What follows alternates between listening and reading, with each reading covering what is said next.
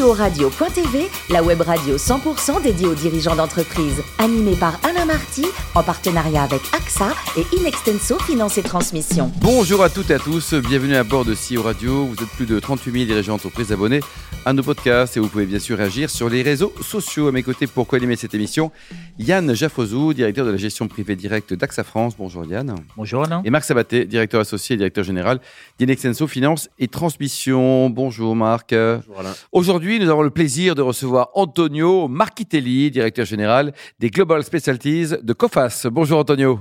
Bonjour Alain. Alors racontez-nous, vous êtes né en 1968 à, à Turin, vous avez une double formation, ingénieur et business management.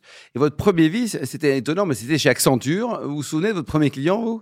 Oui, tout à fait. Mon premier client était une banque. Oui. La banque BNL, hein, qui Ah oui. aujourd'hui, ouais, c'est de, de capital français. Oui. Et en fait, ça a été un super euh, projet parce que, premier, j'ai pu vivre quelques mois à, à Rome euh, pendant l'été. Donc, j'ai bien profité du, euh, du moment.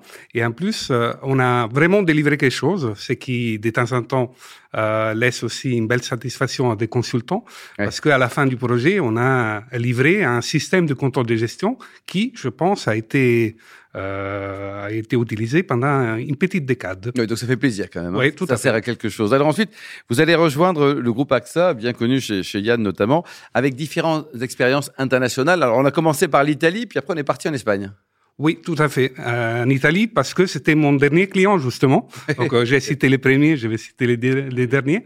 Et une fois que j'ai terminé mon projet, euh, le CEO d'AXA Italie m'a demandé de le mettre en place et donc euh, de le mettre en exécution. Je suis rentré dans les groupes euh, en Italie comme DAF. D'accord Et après, je me suis occupé de marchés émergents. Donc, je suis parti à, à Madrid ou dans la région Méditerranée et Amérique latine. euh, Donc, j'ai suivi différents projets. Et la dernière mission a été à Belgrade, Donc en Ah, Serbie alors. en Serbie, Et- patron de, de AXA, AXA Serbie, en charge de développer le business dans les Balkans. Et la vie à Belgrade, c'était comment? Génial, Ouais. juste génial. Il y a la- le Sava, le Danube, euh, et je dirais c'est c'est une ville très très vivante. Euh, les gens sont sont sont, sont très accueillants. Oui. Euh, J'ai bien aimé ces trois quatre ans à Belgrade. Oh, puis il joue bien au foot, hein, presque un peu comme les Italiens ou les Français. quoi, hein.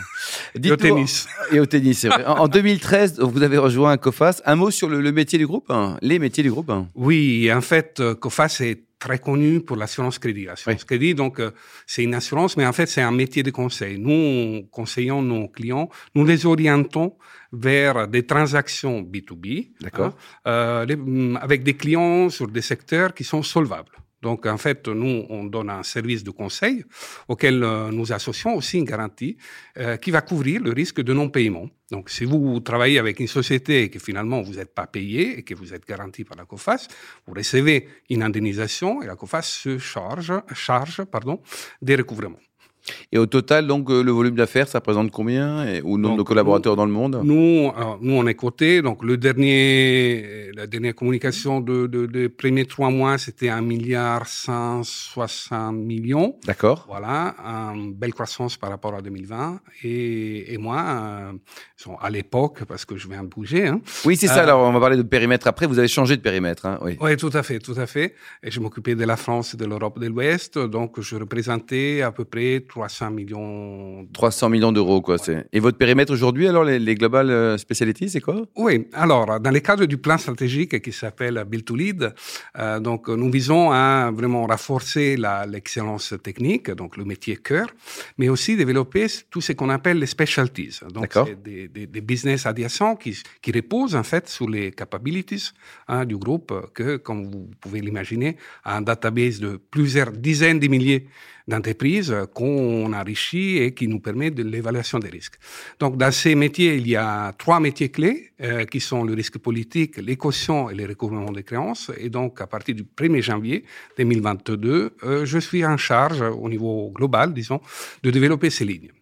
Yann, Oui, quelle est la répartition du chiffre d'affaires de la COFAS entre les différents métiers? Vous avez parlé bon, de l'assurance crédit, hein, qui est le, plus connu, mais entre les, justement entre les autres activités mais Disons qu'à aujourd'hui, vous avez à peu près, je crois qu'on est sur l'ordre de 88% le core business et le reste, et le reste c'est les specialties qui sont, disons, le, le grand levier de croissance, disons. J'ai bien entendu une question sur, sur la crise du Covid. Hein. Euh, il y a eu moins de faillites d'entreprises pendant euh, cette crise, en raison notamment du, soutien des gouvernements. Quelle différence euh, avez-vous noté en ce qui concerne ces soutiens entre les, les différents pays européens notamment et du monde, puisque vous, vous travaillez avec 200 pays? Ben, en fait, euh, j'ai participé activement à la négociation avec les pouvoirs euh, publics en France et j'ai pu me confronter dans ma zone de référence avec euh, les travaux en Angleterre, en Belgique, etc. Donc, je dois dire que, bah, premier, en France, je dois dire que la l'activité a démarré très rapidement. on a commencé les négociations au bout de trois semaines, on avait déjà un premier dispositif en place. Et je dois dire que euh, le, quoi qu'il en coûte quelque part, nous on l'a on l'a vraiment vu euh, parce que la plupart des dispositifs ont été maintenus mmh. euh, pendant pendant toute la période de crise. Euh, or, maintenant, comme vous le savez, disons, la, la situation économique euh, est répartie, donc, euh, donc on a un peu moins besoin, sachant que, disons, nous, on bénéficie aussi de tous les efforts qui sont faits côté bancaire. Mm, mm. je dirais que peut-être un pays comparable en termes de, de mesures a été l'Allemagne avec des mesures légèrement différentes, mais qui, à peu près en termes de timing et intensité, euh, sont pareilles, peuvent être comparées. Euh, dans d'autres pays, je dois dire qu'il y a eu soit des retards, soit moins d'implications. Mmh. Marc? Oui, en, rebond sur la question de Yann, euh, comment voyez-vous l'impact des, des, PGE Alors, c'est peut-être très français, mais au-delà des PGE, peut-être qu'il y a d'autres mesures dans d'autres pays sur l'évolution de la notation et de la, la vision de la COFAS sur la, la, garantie, la gestion des risques, parce que on voit bien que le remboursement de ces PGE va quand même euh, ponctionner les trésoreries des entreprises sur les 5 à 7 ans qui viennent. Est-ce que ça aura un impact sur euh, les niveaux de garantie Mais déjà, euh, un impact l'a eu, parce que si vous pensez, si on aurait dû euh, noter les entreprises avec les anciens critères euh, disons, avant crise, comme les VGE, c'est du crédit. Hein. On aurait dû quelque part downgrader un peu de tout pas, le monde, pas mal, ouais, pas mal d'entreprises. chose qu'on n'a pas fait parce que justement on a considéré que le PGE était de la liquidité, donc qui servait hein, au fonctionnement de l'entreprise et à sa surveillance.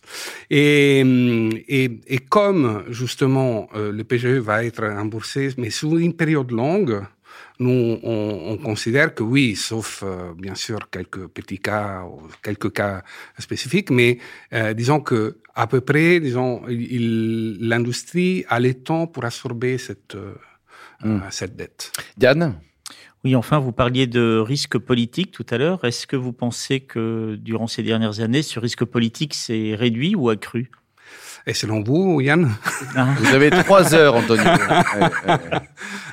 c'est sous les yeux de tout le monde, disons, ce qui est en train de se passer. Je pense que c'est évident que de plus en plus, tous les économistes qui parlent aux différents euh, séminaires, etc., euh, traitent les sujets économiques de plus en plus sous un angle politique. Mm. Parce qu'on a bien vu qu'à un certain moment, juste avant la crise, hein, avec euh, la Corée, par exemple, il y a eu des, des grosses tensions, il y a, il y a eu des les, les grandes tensions entre les grosses tensions entre Chine et les États-Unis. Et voilà, tout cela après est rentré, disons, euh, dans, dans, dans la dynamique du Covid euh, qui quelque part a été plus généralisée. Mais je dirais que euh, l'attention euh, pour ce qui étudie, disons, le, la santé des, des différents secteurs euh, pour les risques politiques est désormais, est désormais centrale, cruciale. Marc? On parle, on parle de crise économique, on parle de crise politique, de tension. Euh, Est-ce que euh, dans, dans, cet environnement, les facteurs d'éthique, les valeurs que vous incarnez à travers euh, euh au sein de la COFAS sont des facilitateurs en termes de recouvrement, en termes de gestion des garanties? Est-ce que, est -ce que cette démarche éthique, si elle existe, enfin, comment elle, comment elle s'organise au sein de la COFAS? Je dirais que les démarches éthiques et tout ce qui est responsabilité sociale, désormais, c'est une actualité pour la plupart des sociétés et notamment si vous êtes coté. Donc nous, on l'a commencé à intégrer il y a, il y a longtemps et déjà dans la première phase stratégique qui était Fit to Win et maintenant encore plus dans Build to Lead, disons, nous, on a des directions très claires en termes de, euh, de, responsabilité sociale. Euh, prenez par exemple, nous, on fait plus certaines lignes de métiers, de, de business qu'on faisait auparavant, euh, parce que, contraire à notre, disons... Lesquels, par exemple, Antonio?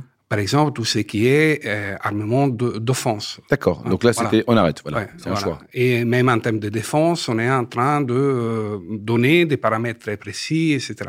Vous voyez, tout ce qui est brown, par exemple, on est en forte, en forte retraite, on facilite, euh, euh disons, de plus en plus tout ce qui est green. Voilà. Et, et, et c'est là, si vous, si, si, vous pensez, à la fin, aide aussi l'économie sous-jacente à se développer parce que nous, on est un facilitateur, parce qu'on donne disons, un crédit sous, sous, sous forme de euh, couverture d'une transaction commerciale.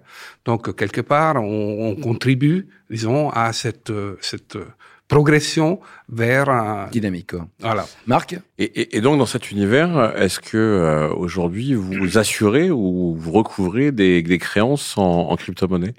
Oula, non que je sache. Pas encore. pas encore. Et enfin, juste pour terminer, euh, le, le, marché du recouvrement, de la garantie euh, euh, est en train d'évoluer à travers la digitalisation dans un univers très fintech. Comment situez-vous la stratégie de la COFAS en termes d'acquisition, de, de, rapprochement avec d'autres groupes? C'est des sujets qui sont à l'ordre du jour dans, dans ce grand groupe qu'est la COFAS? Ben, nous, on est toujours à l'écoute du marché s'il y a des choses, des choses disponibles. Après, euh, on fait pas n'importe quoi. On cherche, disons, le deal qui correspond en termes de, de culture et, et, et de valeurs à, à, à, notre stratégie. Euh, par contre, vous avez cité justement la digitalisation. Sachez que c'est un des grands axes, disons, du plan stratégique parce qu'au-delà du renforcement technique et du développement des de specialties, justement, nous, on est en train de digitaliser notre modèle opérationnel. Antonio, dites-nous, le plus beau métier du monde, c'est dirigeant d'entreprise ou musicien professionnel? Et je, dirais le jour que je vais à la retraite. En fait, mon rêve, c'était celui-là. De, de, Quel instrument? Euh, La guitare et les basses. Les basses, quoi. Ouais, ouais. Alors, vous avez les, les, bonnes choses, notamment les, les bons vins. Euh, vos deux, trois meilleurs souvenirs de dégustation de vin, c'était quoi? Ben, euh, donc moi j'aime bien voyager Alain et, et auparavant je partais beaucoup loin, je partais en Afrique du Sud, en Chine, etc. Depuis quelques temps, je visite la France. Chaque week-end, chaque, ouais, chaque, chaque week-end un morceau de France. Et à chaque visite je passe un peu de temps à découvrir des, des caves en fait, des producteurs, des vignerons et, et je dois dire que c'est difficile de faire un ranking Alain. Et vous avez donc une cave avec plein de bouteilles de vin, c'est ça? Non, malheureusement, elles partent trop rapidement. Trop rapidement. Et alors, côté gastronomie, la meilleure cuisine du monde, elle est, elle est française ou italienne? C'est une belle guerre. Ouais, oui, oui, il y, y, a pire. quoi. J'adore les deux, en tout cas. L'histoire des Médicis, il paraît que vous êtes incollable oui, mais moi, je suis passionné d'histoire et en fait, oui, comme vous le savez, c'est le livre. Je suis en train nous de travaillons, nous voilà. travaillons beaucoup à bord de CEO Radio. C'est le livre que je suis en train de de, de lire. Et justement c'est intéressant parce que c'est c'est une ben voilà.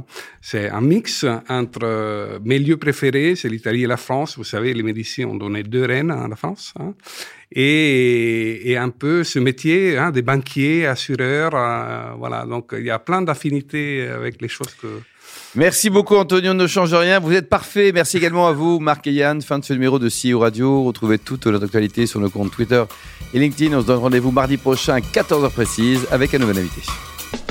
L'invité de la semaine de CEO Radio.tv, une production B2B Radio.tv en partenariat avec AXA et Inextenso Finance et Transmission.